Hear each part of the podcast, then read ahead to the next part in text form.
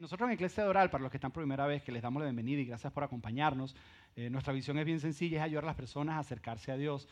Eh, y somos una iglesia para gente que no le gusta la iglesia. Si tú eres de esas personas que la liturgia eclesiástica es así como que somos un poco diferentes, eh, pero pensamos que, que, Dios nos acepta locos como somos y tal y como somos y pensamos que, que, es parte de... y que Dios es un Dios alegre, que... Volteate que tienes al lado y dile, Dios es alegre, dile, a Dios, a Dios le gusta cuando nos reímos. Nosotros, nosotros aquí en Iglesia ahora enseñamos por serie, agarramos un tema en particular y tratamos de ver qué es lo que Dios quiere enseñarnos. Ya era que era alegre nada más, no que se dieran el, la receta. O, ok. Y estamos ahorita en la serie que se llama eh, Trending, eh, la segunda parte de esta serie que se llama Trending, porque no es, eh, es claro para todos que nosotros vivimos en una cultura que está obsesionada con lo que está trending con la última tendencia, con lo último que está de moda. Lo que está trending de alguna manera es lo que muchas veces dirige nuestras conversaciones cuando estás hablando con personas. Muchas veces lo que está trending es lo que dirige la dirección de la cultura o de las cosas que están pasando. Y nosotros en Iglesia Oral pensamos que así como hay tendencias en la cultura hacia donde van las cosas y las seguimos, también nosotros tenemos algunas tendencias personales.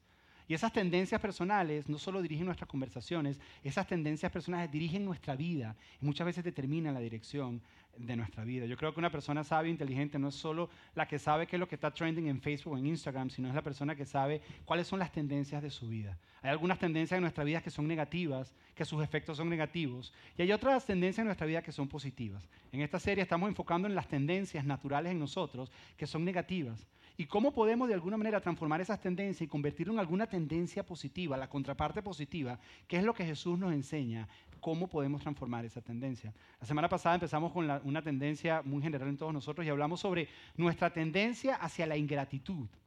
Nuestra tendencia es no ser suficientemente agradecidos. Nuestra tendencia, si somos sinceros, es ser malagradecidos. Y la semana pasada aprendimos a cómo convertir la tendencia de ingratitud hacia Dios a una tendencia de gratitud hacia Dios. Y, lo resumimos de esta manera. Dijimos que la tendencia se, define de esta manera, que hay un gap muchas veces entre lo que yo quiero y la decisión de Dios. Que muchas veces yo quiero algo y yo le pido algo a Dios y Dios tiene la capacidad de hacerlo. Y a veces Dios te dice, ¿sabes qué? Espera y yo lo voy a hacer, confía en mí. Pero hay otras veces que Dios nos dice, mm, lo puedo hacer, pero no lo voy a hacer porque mi plan para ti es diferente. Así que no lo voy a hacer, pero confía en mí. Porque mientras vives lo que estás viviendo, mi gracia te va a sostener. La pregunta es, si ese gap se genera en tu vida, ese espacio entre, ok, lo que le estoy pidiendo a Dios no es el plan de Él para mí, ¿cómo es tu tendencia? ¿Tu tendencia es ser agradecido o ser, o ser ingrato? Porque si eres agradecido va a haber contentamiento en tu corazón, pero si hay ingratitud va a haber resentimiento en tu corazón y eso tiene consecuencias negativas. Y ahí fue donde, donde terminamos la semana pasada. Ahora, en la semana, el día de hoy, vamos a hablar acerca de otra tendencia, pero esta tendencia, para, para introducirla, la mejor manera de introducirla es con, eh, con, una historia que fue tendencia y que fue trending hace unos años atrás. Y es acerca de eh, este corredor de bicicleta, Lance Armstrong, y no sé cuántos conocen la historia de él, corredor de bicicleta muy famoso, cuando estaba en una buena etapa en su vida, descubre que tiene cáncer. Después que logra vencer el cáncer, fue a través de quimio, todo el proceso que tuvo con el cáncer. Después que logra vencer el cáncer, vuelve al ciclismo y gana por siete años consecutivos el Tour de Francia. Acabando de vencer el cáncer, gana por siete años consecutivos el Tour de Francia. Algo antes, nunca antes visto, nadie lo había hecho. Pero había un pequeño detalle, que para hacer eso hizo algo que muchos de nosotros hacemos. Para lograr eso, cayó en una tendencia que es la tendencia de la mayoría de nosotros los seres humanos, en mentir. Y tuvo que confesarlo. Y mira, porque él nos dice la manera en que lo ganó. Mira la manera en que él pudo ganar el Tour de Francia. Mira la entrevista que le hizo Oprah a Lance Armstrong. Mira esto. So here we are in Austin, Texas. A few days ago, you texted to the Associated Press and said, I told her to go wherever she wants. Her meaning me. Mm-hmm. And I'll answer the questions directly, honestly, and candidly. That's all I can say. Those are your words. Those are my words. When we first met a week ago today, we agreed that there would be no holds barred and there would be no conditions on this interview and that this would be an open field. I think that's best for both of us. I, I agree. so here we go, open field. So let's start with the questions that people around the world have been waiting for you to answer. And for now, I just like a yes or no. Okay. Okay? This whole conversation, we have a lot of time, will be about the details. Yes or no? Did you ever take banned substances to enhance your cycling performance? Yes. Yes or no? Was one of those banned substances EPO. Yes. Did you ever blood dope or use blood transfusions to enhance your cycling performance? Yes. Did you ever use any other banned substances like testosterone, uh, cortisone, or human growth hormone? Yes. Yes or no? In all seven of your Tour de France victories, did you ever take banned substances or blood dope? Yes. In your opinion, was it humanly possible to win the Tour de France without doping? Seven times in a row. Not in my opinion. Por años le estuvieron preguntando a él y le estuvieron diciendo, tú estás usando sustancias, tú estás usando, y él siempre decía que no. Es bien interesante porque en la entrevista él, dice, él dice, voy a decir la verdad porque es lo mejor para ambos. Porque decir la verdad siempre es lo mejor, para ambos, siempre es lo mejor. Y al final de la entrevista él dice, en conclusión, te recomiendo que la veas, él dice que él lo que hacía, que él lo que tenía era una gran mentira que repitió muchas veces. Pero era la misma mentira que empezó poco a poco a creérsela. Eso fue en lo que cayó. Ahora, seamos sinceros, la tendencia de él de mentir no es solo de él, todos nosotros mentimos. A ver, si tú nunca has mentido, levanta la mano. Allá acaba de mentir uno, aquí delante de todos nosotros. Es más, para unirnos con él, volteate al que tienes al lado y dile, nunca he mentido en mi vida. Dile, yo nunca he dicho una mentira. Y así todos nos certificamos como mentirosos aquí. Todos estamos certificados como mentirosos. La- las estadísticas dicen, mira, mira lo que dice las estadísticas, que las mujeres mienten un promedio de tres mentiras diarias. Un total de mil mentiras al año. Volteate la que tienes al lado y dile, ¿cómo puede ser? ¿Cómo puede ser? ¿Cómo, cómo a ti se... te- ¿Sabes qué es que me mientas? Ya no puedo confiar en ti. Ya no puedo confiar en ti. Ahora, ahora, los hombres, el promedio de las mentiras es seis mentiras al día. Ahora, ahora te explico, te explico por qué, te explico por qué. Porque nosotros tenemos ciertas mentiras que ellas no necesitan usar, como cuando se ponen un vestido y te dicen, me veo gorda, y tú dices, ¿qué digo? Porque, porque eh, corre riesgo lo que yo pueda decir. Entonces, hace, unas semanas atrás, hace como dos o tres semanas atrás, para el Día de los Padres, mi esposa, mi esposa me regaló un, a- una- unos accesorios para mi teléfono y para una cámara que tengo para unos proyectos que estoy haciendo. Y había unos que tenía que devolver y tenía que ir a Best Buy y devolverlo. Y yo soy de los que me meto al internet y averiguar. Pero a mí personalmente me cuesta comprarme cosas para mí, así sea que sea algo que tengo que devolver. Cuando la tengo me encanta, pero hacer el gasto y ver, wow, voy a gastar tanto en eso es algo, es algo que personalmente me cuesta. Y una tarde eh, tenía que ir a hacer unas vueltas en el banco y luego tenía que regresar a la casa por unas cosas que íbamos a hacer. Y salimos, salí para el banco, hice el depósito y al lado del banco había un Best Buy. Y dije, voy a pasar por el Best Buy. Y llegó el Best Buy y me estoy tardando en el Best Buy. Y a la salida del Best Buy me encuentro un amigo que hace rato no había visto, que nos habíamos texteado para tomarnos un café y, y hace rato no lo había visto. Y nos quedamos hablando un rato en el estacionamiento del Best Buy hasta que empieza a sonar mi teléfono. Mm, mm, mm. Y yo agarro así el teléfono y a mi esposa y, y hablo con ella y me dice, ajá, ¿dónde estás? ¿Por qué te has tardado? Le digo, es que estoy aquí en el banco y me encontré a... Y yo no sé por qué no le dije que estaba en Best Buy, le dije que estaba en el banco. No tengo la más mínima idea, pero hay una realidad, la tendencia de nosotros. No, no, se lo dije después y me dijo, ¿me mentiste? Y yo le dije, sí, ¿qué quieres que te diga? Se mentí.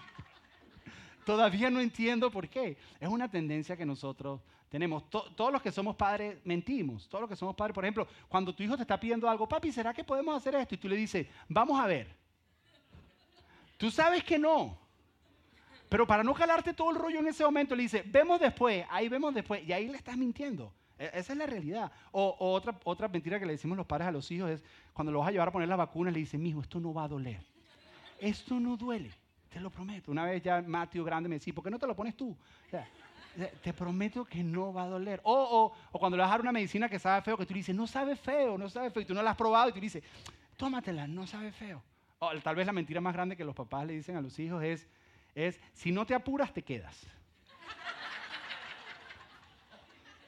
Si no te apuras, tal vez es una de las mentiras más grandes. Nico, tres años, prendiéndose los zapatos. Nico, apúrate. No, que me estoy... Nico, si no te apuras, te quedas. De tres años. ¿Tú crees que lo voy a dejar en mi casa de tres años a Nico solo? Pero es, la realidad, es una, es una de las mentiras más grandes. Ahora, tal vez tú dices, yo no tengo hijos, yo no, yo no digo mentiras, pero en realidad todos decimos mentiras. Por ejemplo, una mentira muy común entre todos es cuando te preguntan, ¿cómo estás? Y tú dices, estoy bien. cuando realmente no estás bien. O cuando te encuentras a alguien que hace rato no viene y dice, hola, qué gusto verte. Mentiroso, no, tiene ningún, no te dio ningún gusto verte. Cinco minutos, o sea, no, no. O, o, o te llaman por teléfono y dice, uy, disculpe, es que no vi tu llamada. Con los teléfonos de hoy en día, con el caller ID, con el MIS, ¿cómo que no vi tu llamada? Sí, lo ves ahí, te lo encuentras y dices, ay, disculpa, me llamaste, es que no sabía, es que no vi tu llamada. O, o, o cuando vas tarde, pero porque saliste tarde, pero entonces vas andando y dices, es que, es que hay un tráfico de madre que no, no puedo, o sea, que hay un tráfico que no, no voy a poder llegar y en realidad saliste tarde. Pero tal vez la mentira, la mentira más grande que decimos es cuando pruebas algo que no te gusta y estás delante de la gente así. ¿Alguna vez les ha pasado? Yo, yo recordé, recordé un episodio de Friends donde Rachel, no sé si lo recuerdan, hizo un postre que era horrible. ¿Todos se acuerdan? ¿No se acuerdan? Mi- Miren, miren el video, miren, miren. All right, Monica, I want you to have the first taste. Really? oh, wait, wait. You only got whipped cream in there. You got to take a bite with all the layers. okay. Oh, you wait, you dropped a pea.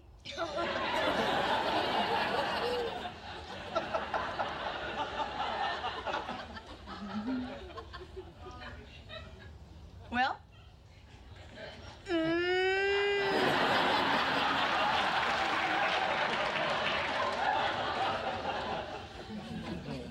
It's good.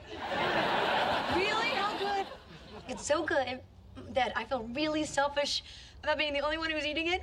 I think we should have everyone taste how good it is. Especially Ross. Uh-huh. Yeah, this is so good that I'm gonna go enjoy it on the balcony. so I can enjoy the view whilst I enjoy my dessert. I've got to call my friend Mary and tell her how good this is from Monica's room. I'll help you dial. And I'm gonna go into the bathroom so I can look at it in the mirror as I eat it. Okay, now what was that all about? Is it does it not taste good? Let me try it. No, no, no, no.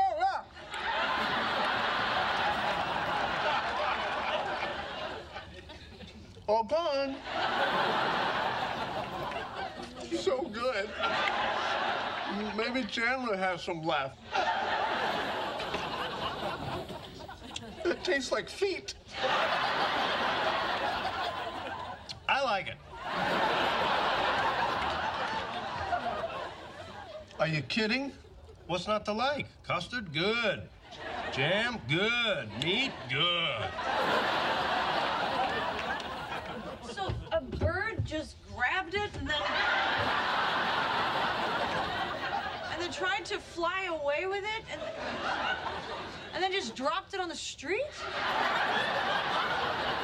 Yes, but if it's any consolation, before the bird dropped it, he seemed to enjoy it.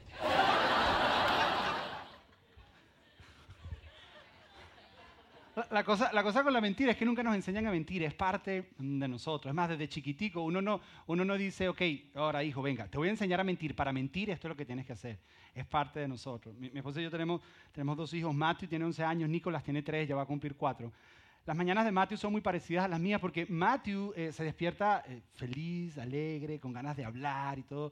Nico cuando se despierta se parece un poco, un poco más a mi esposa. Él necesita su espacio, para decirlo de una manera. Él necesita su espacio, él necesita, aunque estoy tratando de cambiar eso porque su primer contacto es conmigo. Pero la otra mañana Matthew estaba despierto y estábamos hablando algunas cosas y Nico se despertó.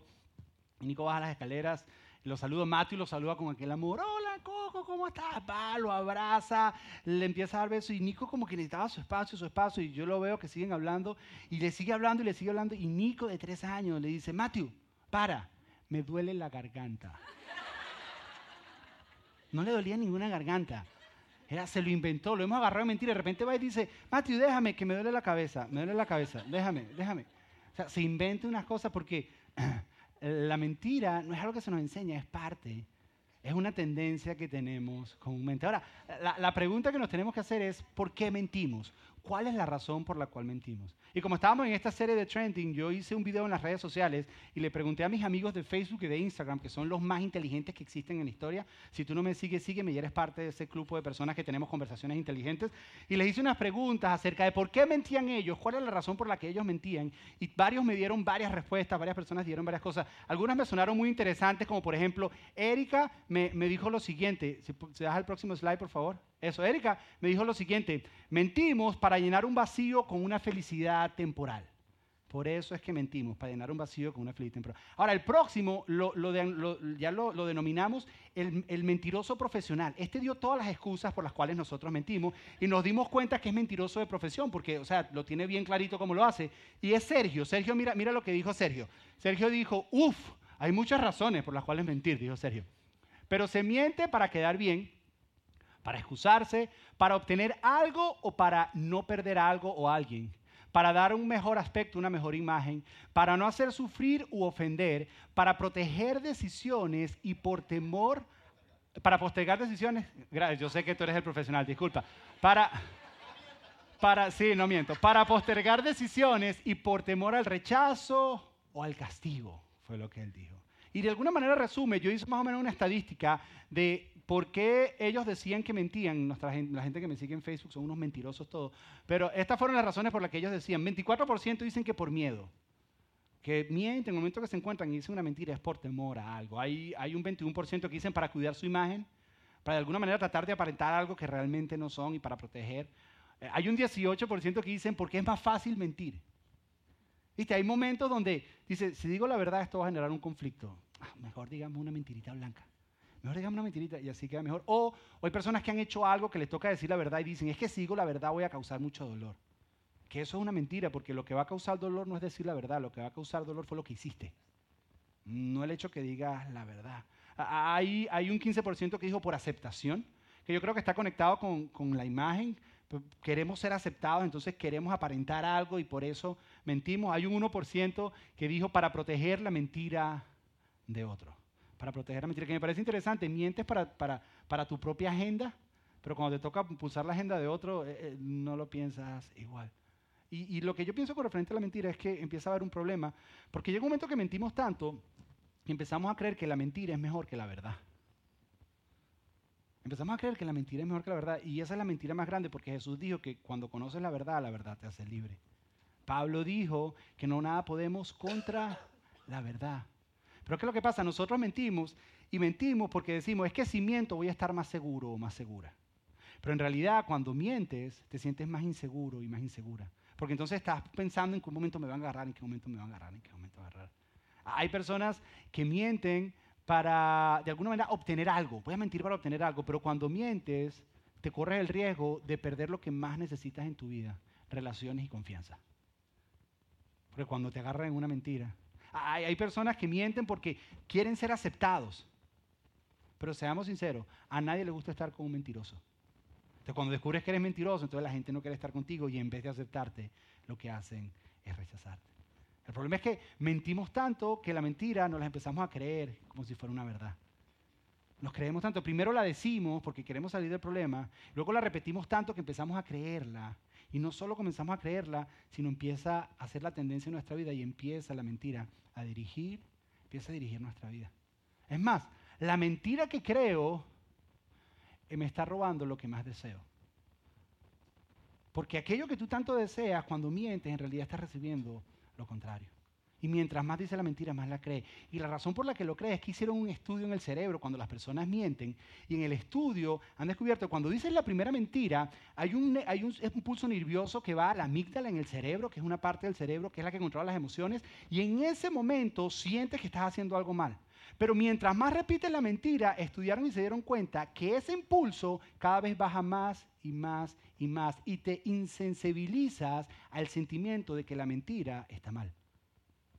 Entonces la mentira se empieza a convertir en una verdad y cada vez se te hace más fácil mentir y se convierte en una tendencia en tu vida que está destruyendo tus relaciones.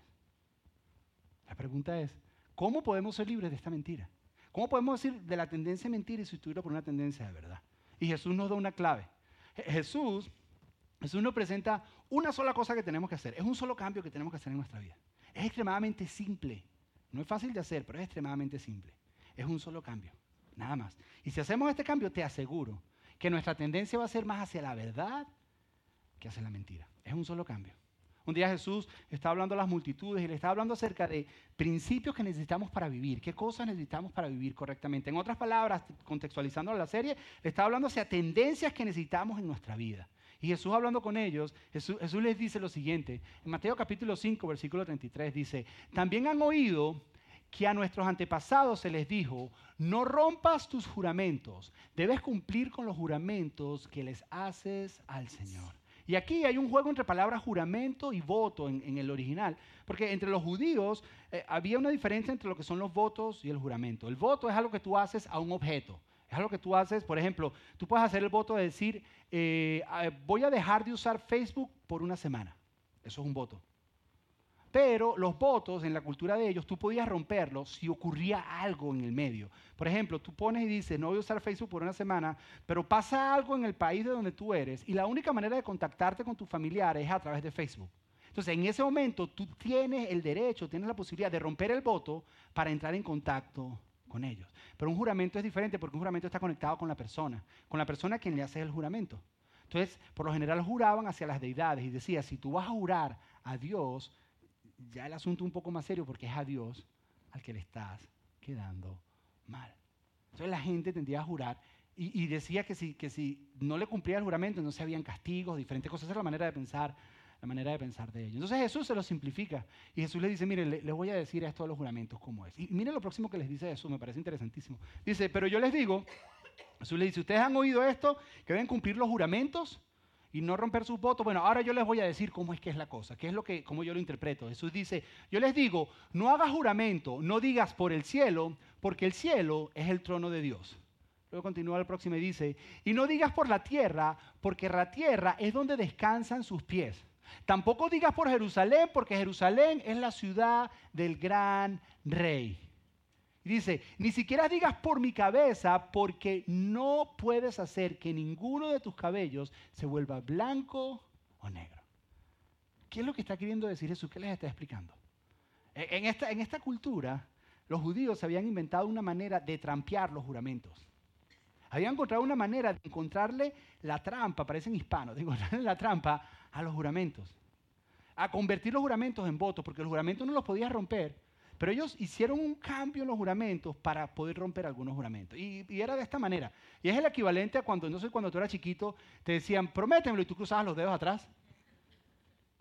Porque eso te da una ventaja de que si lo rompías, tú dices, ah, no, pero yo crucé los dedos, yo, estoy libre. Es más o menos ese, ese es el, el, el, contexto de lo que está haciendo. Por ejemplo, si tú jurabas, tú podías jurar por diferentes cosas y dependiendo de aquello por lo que jurabas, estabas obligado o no obligado a cumplir tu juramento. Había unos juramentos que requerían más obligación como otros. Por ejemplo, si tú jurabas por Dios, estabas obligado a cumplir ese juramento. Pero si jurabas por el cielo, está por debajito de Dios. Entonces, si pasaba algo, ciertas cosas podían ocurrir y tú decías, bueno, ya no necesito cumplirlo. Si jurabas por la tierra, por, por debajo del cielo, entonces tú dices, pueden pasar ciertas cosas, ya no hay tanto compromiso en cumplirlo si jurabas por ti mismo. Y habían como niveles de juramento. Y habían unos que te obligaban más y otros que te obligaban menos. Yo creo que uno de los que menos te obligaba es cuando jurabas por la suegra, porque realmente no tenía mucho... No, yo juro por mi suegra y la gente ya sabía. Pero la realidad es esta. La realidad es que estas personas tenían que jurar porque la palabra de ellos no tenía valor. Eso es lo que está diciendo Jesús. Estas personas usaban el juramento porque la palabra de ellos no tenía valor y ya nadie les creía y por eso juraban por diferentes cosas. Y si juraban más alto, entonces la gente tendía más a creerte porque tenían que usar el juramento como herramienta para que les creyeran. Es como un ejemplo, tú no has conocido a esas personas que tú sabes que mienten todo, pero para tratar de convencerte que confíe nuevamente en ti, te dice, mira, mira, te lo juro por mi madrecita. No, no los has visto, mira, mira, te lo juro, te lo juro. Y tú dices, y tú dices, entonces tú no sabes porque estás en que, bueno, pero me lo estás jurando. Son personas que nadie le cree ni el apellido, pero te dicen, te lo juro, para tratar de volverte a ganar tu confianza, porque no confían en ti. Esas personas que te dicen, no, yo voy a estar en tal lugar a tal hora, y tú dices, no. A las siete y media nos vemos a las nueve, porque tú sabes que la persona no va a llegar a tiempo. De eso está hablando Jesús. Jesús está hablando de que hay personas que se comprometen a decir cosas que ellos saben que no van a hacer, con tal de ganarse el aprecio de las personas que se comprometen a decir cosas que ellos no van a hacer con tal de, de, por temor o por aparentar. Entonces dicen, no, yo te juro, yo te juro para ganarte la confianza, pero realmente no lo voy a cumplir. Y por eso Jesús lo resume le dice, yo no, ustedes les dijeron que juren y cumplen todos los juramentos, yo les estoy diciendo que no juren. Deben de estar jurando por diferentes cosas, deben de estar haciendo trampa. Es más, es bien simple lo que necesitan hacer. Y esto es lo que nos da la tendencia hacia la verdad, lo que dice Jesús. Jesús les dice, es bien simple, dice, simplemente sí, di, sí lo haré, no, no lo haré y cualquier otra cosa es del maligno. En otras versiones dice que tú sí seas sí y que tú no sea no. Jesús les está diciendo, ya para, sea, ya, ya paren de estar jurando y buscando excusas. ¿Sabes qué deben hacer? Que si dices que sí vas a hacer algo, hazlo. Y si no puedes hacer, no te comprometas a hacerlo. Es preferible que en ese momento decir, ¿sabes qué? Mejor, no puedo. Porque si dices que sí y tú sabes dentro de ti que no, ya dijiste la primera mentira. Y de ahí vas a tener una tendencia de mentira en todas las demás cosas que van a ocurrir. Entonces, cuando te pares y estés ante una decisión, si vas a decir que sí, que sea así. Y asegúrate que lo vas a hacer. Pero si no lo vas a hacer, di, no lo voy a hacer. Jesús nos está retando que desde el principio, cuando nos enfrentamos con una decisión, siempre decir la verdad. Porque si dices la verdad desde el principio, tu tendencia va a ser hacer la verdad. Cuando tú te encuentras, entonces que tú sí seas sí y que tú no seas no. Y que si tú empiezas a involucrar esto en tu vida y lo empiezas a practicar, va a influenciar de manera positiva tus relaciones. La gente va a empezar a respetarte más. Porque sabe que eres un hombre y una mujer de tu palabra. Y que si tú dices que vas a hacer algo, lo vas a hacer. Y si tú dices que no lo vas a hacer, no lo vas a hacer. Va a tener una influencia positiva en tus relaciones. Vas a tener influencia, vas a ganar respeto, vas a ganar confianza de las personas. La relación en tu matrimonio va a mejorar. La relación con tus hijos va a mejorar. Esta semana mi esposo y yo tuvimos, que, tuvimos una conversación de esas importantes en el matrimonio, pero de esas difíciles. Y estuvimos hablando y tuvimos, y porque este es el concepto de que la verdad te hace libre, y estuvimos hablando algunas verdades, ella, ella me, me habló unas verdades, son conversaciones que todo matrimonio necesita tener. Ella me habló unas verdades que yo sé que no fueron difíciles para ella decir, ni fueron fáciles para mí escuchar. Y yo las escuché, y luego yo le dije unas verdades también, que para mí no fueron fáciles de decir, y yo sé que para ella no fueron fáciles de escuchar, pero estuvimos hablando, y al final yo, yo, le, yo le hice una promesa, y le dije, ¿sabes qué? Voy a empezar a hacer esto. Y estoy tratando con todas mis fuerzas. Pero en ese momento yo me comprometí entendiendo en mi corazón. No como, como a veces uno está y dice, sí, sí, para salir del rollo en que está y, salir del momento, porque necesito seguir viendo la serie Netflix que está buena, entonces quiero, quiero salir. No, no, fue un momento donde dije, ¿sabes qué? Esto, esto es lo que voy a empezar a hacer. Desde entonces me estoy comprometiendo a hacerlo. ¿Sí? Pero eso es lo que trae sanidad, cuando tú hablas esa verdad y cuando tú dices sí desde el principio o dices no. Porque en realidad esto de mentir no solamente afecta a la otra persona a quien le mientes, también te afecta a ti. La mentira nos afecta a nosotros. Es como, como la historia de esos dos hermanos, eh, una hermanita que tenía una bolsa llena de caramelos y, el hermanito que tenía una bolsa llena de metras. En Venezuela le decimos metras o canicas, yo no sé cómo, cómo dicen en otros países. ¿Cómo? Bolita de uña. Metras. Bolitas, canicas. Ok, metras. Teníamos, tenía, ella tenía caramelos, la, hermana, y él, el, el, hermanito, tenía metras. Entonces, el hermanito quería caramelos y le dijo a la hermana, hagamos un trato. Ajá, ¿cuál es el trato? Yo te doy todas mis metras y tú me das todos tus caramelos. Y la muchachita dijo, ok. El muchachito se va corriendo al cuarto, agarra su bolsa de metras y agarra sus cinco metras favoritas y las esconde debajo de la almohada. Y va donde la hermanita, corriendo y le dice, aquí están todas mis metras. La muchachita agarra todos los caramelos y le entrega todos los caramelos. Y hacen el intercambio, cada uno se va para su cuarto, pasan el día espectacular y en la noche, a la hora de dormir, la muchachita está durmiendo feliz. Y el muchachito está mirando al techo pensando, ¿será que de verdad me dio todos los caramelos o se escondió unos caramelos ella? Porque la mentira, la mentira nos come, la mentira nos transforma, la mentira nos afecta. Empezamos a decir una mentira, luego tenemos que decir otra mentira para tapar la mentira que decimos, que luego decimos otra mentira y ya no sabemos ni cuál es la verdad, ni cuál fue el principio por el cual mentimos, y llega un momento que estamos cansados de tanto mentir. Hicieron otro estudio acerca de dos grupos de personas. A un grupo de personas, a un grupo de personas le dijeron, queremos que hagan lo siguiente, queremos que hagan esto que le estamos diciendo, y después cuando lo entrevistamos, que mientan sobre lo que hicieron. Y al segundo grupo de personas le dijeron, queremos que observen lo que los otros están haciendo. Y cuando los entrevistemos necesitamos que nos digan la verdad. Cuando hicieron el estudio y empezaron a ver el cerebro de aquellas personas que estaban mintiendo, se dieron cuenta que en el lóbulo superior, en el lóbulo, perdón, frontal del cerebro, las personas que estaban diciendo mentira, había más actividad. En esa zona, siete partes del cerebro se activaron para mentir. Mientras que en aquellos que estaban diciendo la verdad, solamente cuatro partes del cerebro. Es decir, que mentir es más trabajoso que decir la verdad. Por eso es que andan tan cansados todo el tiempo ustedes.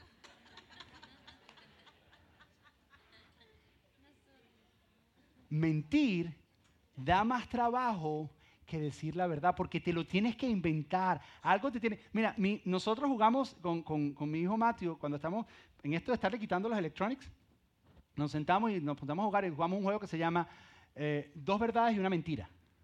Entonces nos sentamos así como para enseñarle a mentir, ¿no? ¿Quién, le enseña al hijo a mentir? Ok, vamos a hacer dos verdades y una mentira. Entonces nos sentamos así y estamos jugando. Y a mí siempre se me facilita encontrar las dos verdades, pero la mentira no. Y la mentira siempre me la agarran porque para mentir tienes que hacer un esfuerzo. Cuesta más mentir. Es más, este estudio, este estudio demostraba lo siguiente, que el default del ser humano es decir la verdad. Que es lo que se nos da más fácil. Pero hacemos un esfuerzo en decir la mentira. Que lo más natural debiera ser, es que nuestra tendencia debe ser la verdad. Ahora, hago, hago, hago un pequeño, una pequeña nota de advertencia con esto de la verdad, porque hay personas que dicen, sí, yo soy una persona de la verdad, yo no tengo pelos en la lengua y yo digo lo que pienso. Eso no es lo que está hablando Jesús. Jesús está hablando de caminar en integridad, de que tú sí seas sí y de que tú no seas no. Porque muchas de esas personas que dicen, yo no tengo pelos en la lengua, dicen sí a unas cosas y no las hacen. Y dicen no a otras. Jesús no está hablando de eso. Jesús está hablando que desde el principio, cuando algo se te presente, si en realidad no puedes, digo no puedo. Y si en realidad sí puedes, digas sí puedes. Y no estés cayendo en esto, es que se van a ofender conmigo, es que, que seas sincero, que digas la verdad al principio y tu tendencia siempre va a ser a la verdad. Es más, acerca de hablar la verdad en amor, acerca de hablar la verdad, Pablo nos dice que la debemos hablar en amor, que hay momentos, hay momentos para callar. Hay momentos que tal vez yo estoy en, en- conflicto en relación con alguien y no es que le quiero decir la verdad, pero tal vez no es el momento de hablar la verdad. Es momento de dejar que las cosas se calmen un poquito para después, en el momento de hablar, entonces vamos y hablamos, pero siempre se dice, se dice la verdad.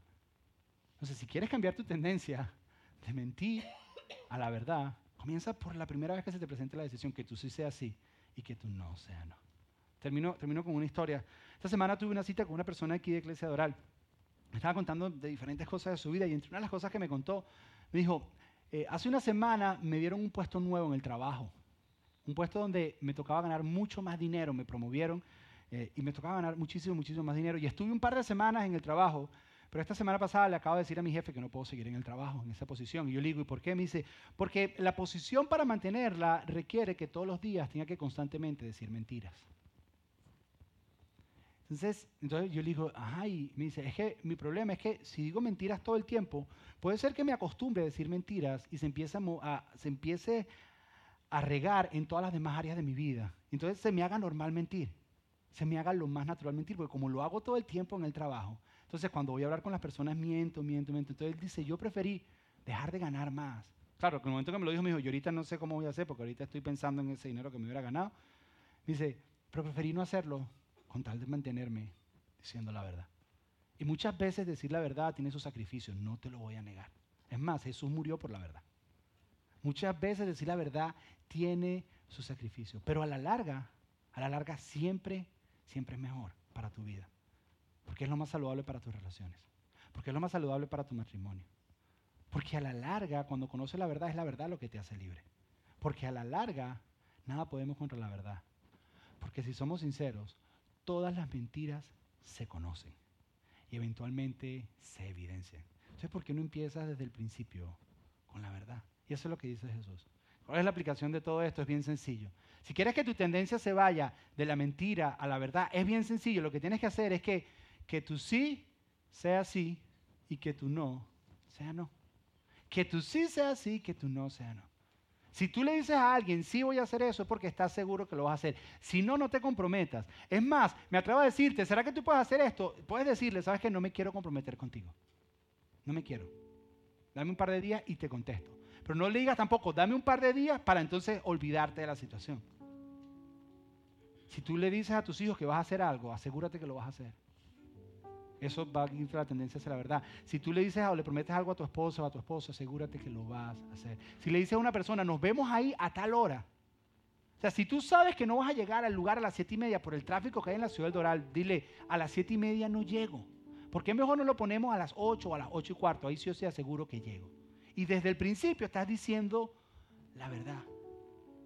¿Sabes qué? Mira, con el tráfico y a la hora que yo salgo, o estoy complicado en el trabajo, ¿sabes qué? ¿Será que mejor lo podemos poner más tarde? Y estás hablando la verdad desde el principio.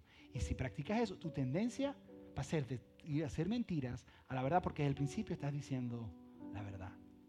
Tal vez la más famosa entre los cristianos, voy a orar por ti. Yo voy a orar. ¿Será, será que se me acerca y me dice, ¿será que oras por mí? Seguro que sí. ¿Cómo es tu nombre? Y uno ni lo anota. Ok, sí, y te vas. Se te olvidó.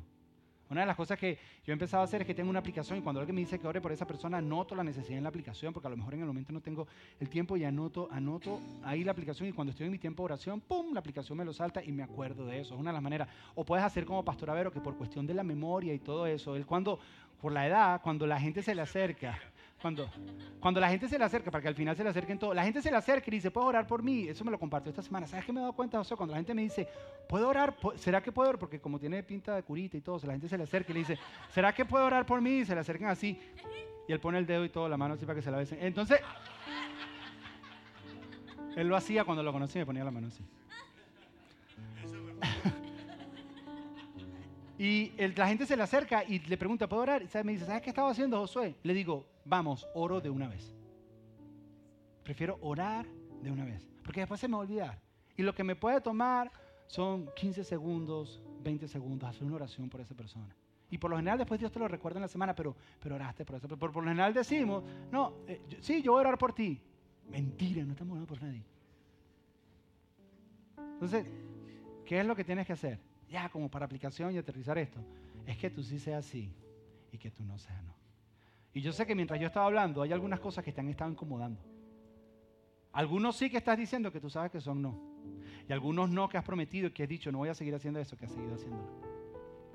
¿Qué tienes que ajustar en tu vida? ¿Qué arreglo tienes que hacer para asegurarte que tú sí seas sí y que tú no sea no? Cierra tus ojos y vamos a orar. Padre, gracias, Padre. Gracias porque todos nosotros hemos conocido la verdad y la verdad nos ha hecho libres, Señor. Pero a pesar de que somos libres por tu verdad, confesamos que a veces hay una tendencia en nosotros de mentir, Señor. Confesamos que hay una tendencia en nosotros de, de irnos por lo que es más fácil, tal vez por evitar ser rechazados, Señor. Pero enséñanos a ver que en ti somos aceptados, Señor. Por temor al conflicto, pero enséñanos a ver, Señor, que a veces esos conflictos son necesarios para crecer. Por necesidad de ser aceptados, entiéndenos a entender que en ti somos aceptados y que por eso podemos siempre decir la verdad, Señor. Y que en momentos que sea difícil decir la verdad, enséñanos a hablarle en amor, Señor. Pero sobre todo te pedimos que a partir de ahora nuestro sí sea sí. Que nos recuerdes esto y que no nos comprometamos a nada que sabemos que no podemos cumplir. Y que nuestro no sea no. Que por mucho que tengamos buenas intenciones de decir no vamos a dejar de hacer algo, que por lo menos digamos voy a intentarlo, pero que sepamos que es un esfuerzo. Pero que si decimos sí, que es porque lo vamos a hacer. Que si decimos no, es porque vamos a dejar de hacerlo. Que no tengamos que caer en juramentos o en tratar de manipular personas para que se gane nuestra confianza. Sino que al vivir de esta manera en que tú viviste, Jesús, la gente nos va a respetar, va a haber confianza y nuestras relaciones van a ser más saludables. Te lo pedimos en el nombre de tu Hijo Jesús. Amén y amén.